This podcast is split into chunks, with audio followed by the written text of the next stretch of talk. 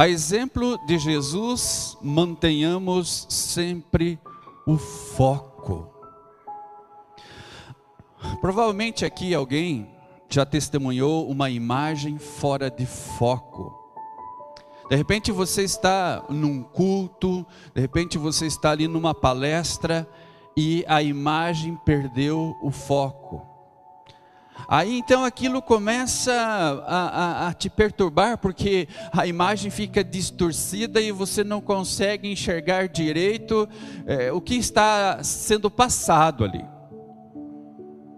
Aliás, até se alguém que não é míope quer descobrir o que é miopia, é só olhar uma tela desfocada. Aí você vai saber bem o que, que o míope sente. É horrível. Isso até distrai a nossa atenção, porque a gente quer ver, quer prestar atenção, quer se envolver ali com o conteúdo que está sendo nos apresentado, mas aquela imagem desfocada, aquilo atrapalha muito.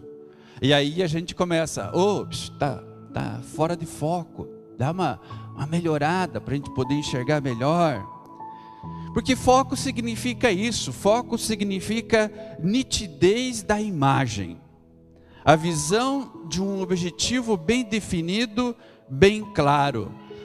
Aliás, até existe uma expressão muito usada em vários segmentos da sociedade. A gente vê essa expressão sendo usada no meio esportivo, no meio empresarial, no meio comercial, no meio religioso. Quando as pessoas falam assim, é preciso manter o foco. Em outras palavras, essa expressão quer dizer que nós temos que ter bem claro um objetivo e, em torno desse objetivo, estabelecer um planejamento e, para tanto, ter disciplina, persistência para atingir as metas e alcançar o que se pretende. Mas é fácil manter o foco? Vocês se distraem muito facilmente ou não? Quando vocês estão fazendo alguma coisa? Já aconteceu de vocês estarem tomando uma xícara de café, de repente alguém bate lá na frente de casa, toca a campainha. Você não quer perder tempo e continuar tomando seu café, você leva a xícara a, até em algum lugar.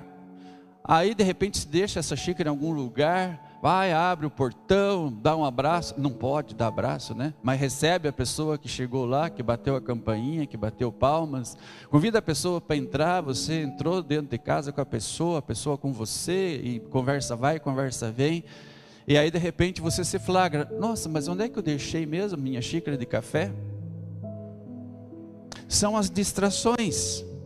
É, é, é, interessante como manter o foco é algo difícil, principalmente nesse mundo em que nós vivemos, porque nós estamos vivendo em meio a muitas distrações em todo o lugar. São as redes sociais, é televisão, é o trabalho, é família, são os relacionamentos. E aí é muito fácil a gente perder o foco.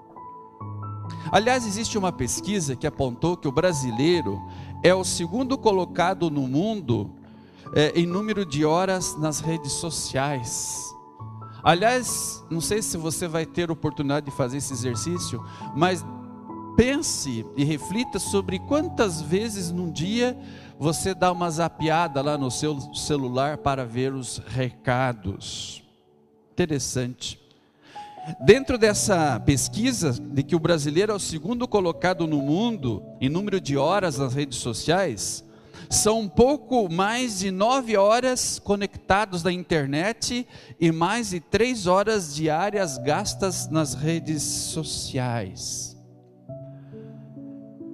E aí alguém fez o seguinte comentário sobre essa pesquisa. Alguém disse assim: seria ingenuidade pensar que o uso das redes sociais e da internet, e principalmente do celular, não é feito durante o horário de trabalho. Claro que ali existem funções, cargos, em que realmente há necessidade do uso do, do, das redes sociais, mas na maior parte das organizações, o uso do celular pode causar distrações, e não são poucas. Também pode causar perda de, perda de rendimento, perdão, perda de rendimento. Também pode causar acidentes de trabalho, entre muitos outros problemas. No trânsito, às vezes, né, você sabe direitinho quem está falando no celular. Quando o carro começa na tua frente a fazer zigue-zague, ou o motorista está bêbado, ou ele está ali no, no, celular, ou ele está ali na rede social, de repente procurando para ver quanto foi o resultado do jogo do seu time de preferência, seu time a quem ele torce. E esse tipo de informação está sendo sempre compartilhada. Inclusive, tem uma pesquisa que diz que 40,9% dos entrevistados, essa, essa, essa, essa, agência de pesquisa fez um levantamento, e das pessoas entrevistadas, 40%, 40,9% usam o e-mail para repassar piada. Ah, essa é boa, essa eu vou, vou repassar. 26,1% trocam links do YouTube. 20,6% jogam em rede. E 11,1% veem pornografia. Por essa razão, compreender a importância de manter o foco é essencial, muito importante, diria até fundamental. Aí nós olhamos para o texto de hoje. E, como sempre, nós aprendemos e conhecemos mais o Senhor Jesus, o texto de hoje nos ajuda a entender um lado importante do ministério de Cristo, que é o lado de ele sempre soube manter o foco. E o texto está apontando para isso. Se vocês olharem Marcos capítulo 1, esse foi o primeiro dia do ministério público de Jesus. Foi um dia extremamente movimentado. Ali nós já começamos a meditar nesse dia na semana passada, no culto domingo passado, quando Jesus esteve lá na sinagoga, na casa de oração em Cafarnaum, e a, após ele ter expulsado um espírito mal, ele deslocou-se com um grupo até a casa dos irmãos Simão e André. E aí eles chegaram lá na casa de Simão e André e chegou a Jesus a informação de que a sogra de Pedro estava enferma e diz o nosso texto que ela estava com muita febre. E ele a tocou e ele a curou. E é interessante que como a cura de Jesus é perfeita, né? Quando a gente, por exemplo, vai é, se convalescendo, vai melhorando aos poucos, recuperando de uma enfermidade, não é logo depois que a gente que a gente, digamos assim, melhorou, que a gente já está apto a levantar e fazer as coisas. Eu me lembro quando voltei da internação, depois dos dias que eu estive na humanitária por causa da Covid, quando voltei não tinha força nem para ir até o banheiro quase. Muita fraqueza, muita fraqueza. Aí demorou um certo tempo ainda até a gente poder andar aí e fazer as atividades que a gente realiza e precisa realizar. Mas é interessante aqui que a cura de Jesus é diferente, né? Porque imagine vocês uma pessoa é, ardendo em febre, fraca, Aí de repente diz o nosso texto que ela foi curada por Jesus e imediatamente ela se levantou e foi servi-los. Impressionante. A qualidade da cura de Jesus, perfeita. Mas o texto ali continua. Não dá para a gente se deter muito nesse episódio, embora ele seja importante. Ah, ali então nós vemos que naquele mesmo dia, ao entardecer, Muitas pessoas doentes, muitas pessoas possuídas por espíritos maus foram trazidas até Jesus, levadas até Jesus. E ele também diz ali, as curou. Inclusive o evangelista Marcos aqui, com um certo exagero, ele diz que todo o povo da cidade estava ali naquela casa, estava reunido em frente à casa da família de Pedro e André. E por que que essas pessoas iam até lá? elas vinham por causa e porque buscavam milagres. Aliás, até eu queria fazer uma observação sobre esse ponto. Vocês acham que todas as pessoas que presenciaram os milagres creram em Jesus como Salvador? Por exemplo, toda aquela multidão que recebeu ali é, o privilégio do milagre da multiplicação dos pães e peixes, será que aquelas pessoas saíram dali com o coração convicto e confiante de que Jesus era de fato o Salvador delas? Então, meus irmãos, aqui também fica a pergunta: por que, que as pessoas buscavam a Jesus? Porque queriam ouvir a Sua palavra ou porque simplesmente estavam interessadas nos milagres? Interessante essa, esse ponto para a gente refletir. O que também nos chama atenção nesse texto é que Jesus não permitia que os espíritos maus anunciassem quem ele era.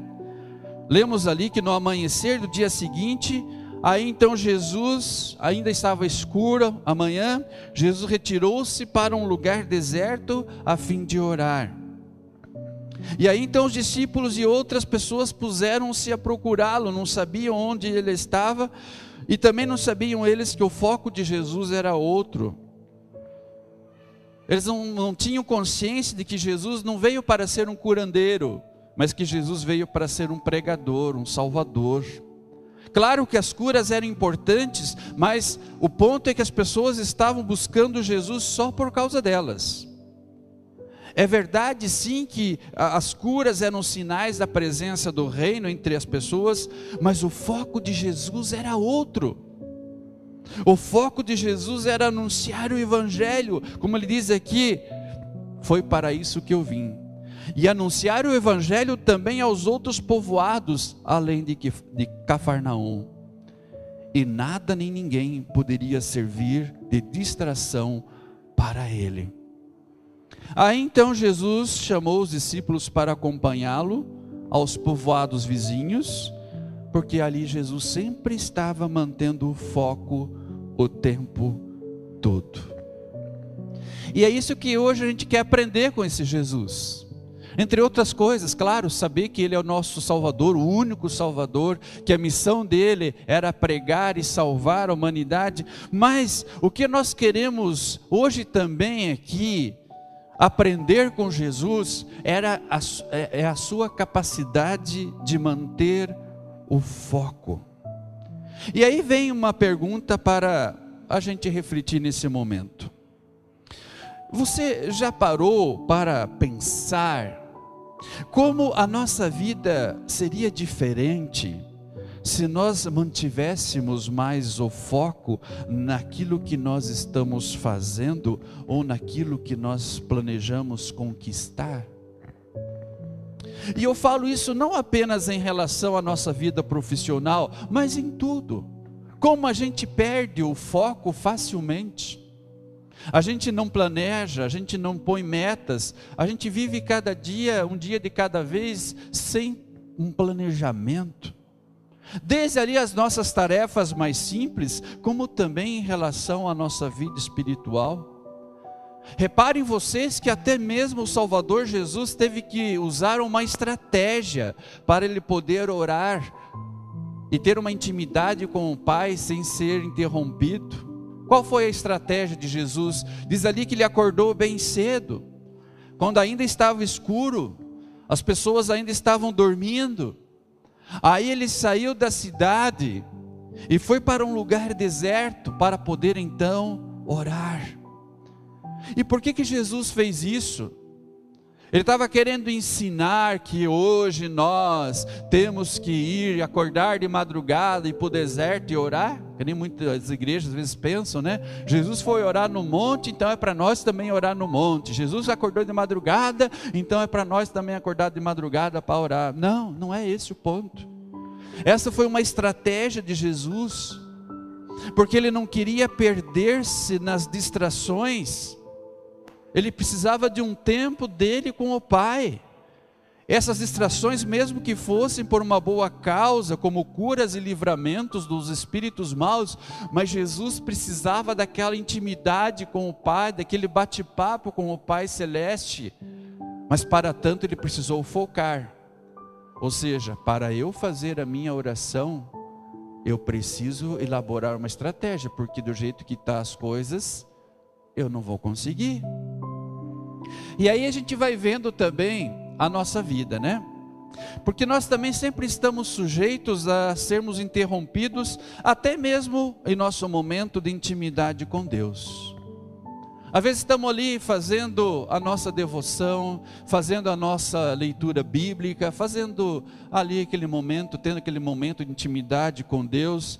De repente o telefone toca, o celular dá aqueles sinais de que tem alguém querendo falar com a gente ou passou alguma mensagem para a gente. De repente, até a gente quer fazer a devoção, mas a TV ainda está ligada, porque a gente não quer perder a notícia que está ali acontecendo naquele momento. E como as distrações vão se multiplicando ao nosso redor. Ou seja, o que rouba o tempo que deveríamos usar para o nosso crescimento espiritual ou para colocarmos os nossos talentos a serviço de Cristo, tal até mesmo como a sogra de Pedro fez, que após curada passou a servir Jesus. Então, realmente, o que rouba o nosso tempo não é apenas a TV, como era antes, mas principalmente os constantes sons que vêm do nosso celular e que despertam ali aquela vontade quase que incontida, quase que irresistível de saber quem é e, o que está dizendo.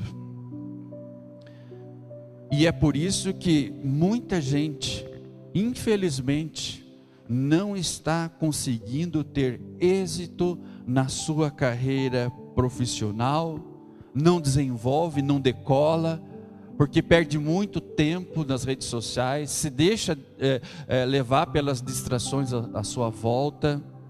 Muita gente não consegue ter êxito em seus estudos, não consegue ter êxito em sua vida pessoal e principalmente em sua vida espiritual, porque elas não conseguem manter o foco.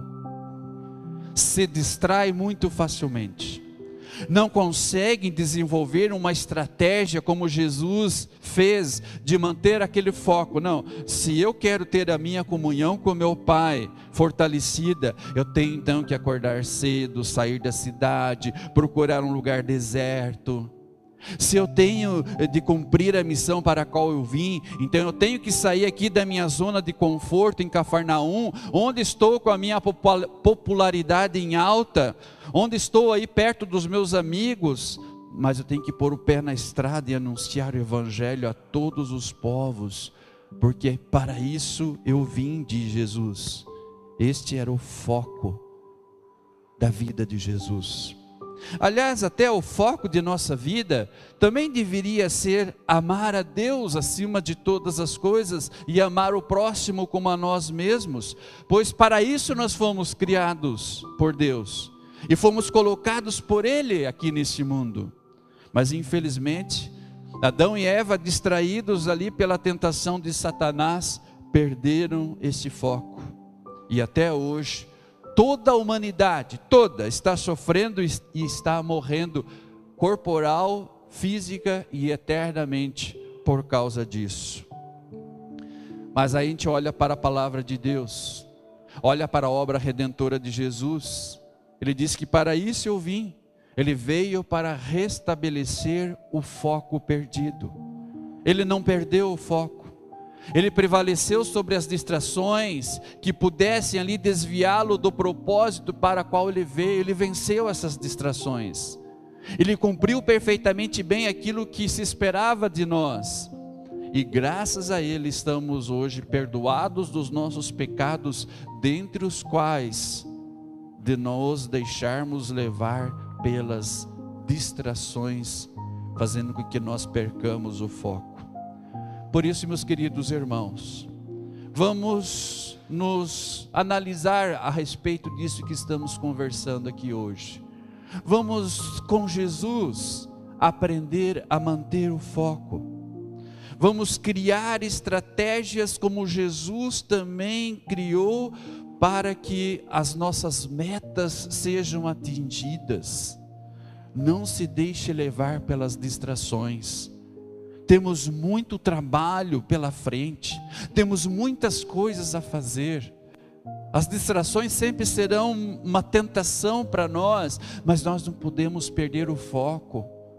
De repente você poderia pegar um papel, uma caneta e escrever quais são os teus objetivos na tua área pessoal, familiar, profissional, espiritual. Escreva, coloca, vamos ver aonde. Coloca lá na porta da geladeira, né? Nossa, a, a geladeira de casa parece um mural de igreja, cheio de recados, né? Cheio de lembretes. Então vamos fazer uso disso. Vamos colocar lá os nossos lembretes e dizer: Senhor, me abençoa, não me deixe levar pelas distrações. E é isso que nós queremos aprender com o Salvador Jesus. E que Deus nos abençoe nessa tarefa que queremos fazer para a honra e glória do seu santo nome. Amém.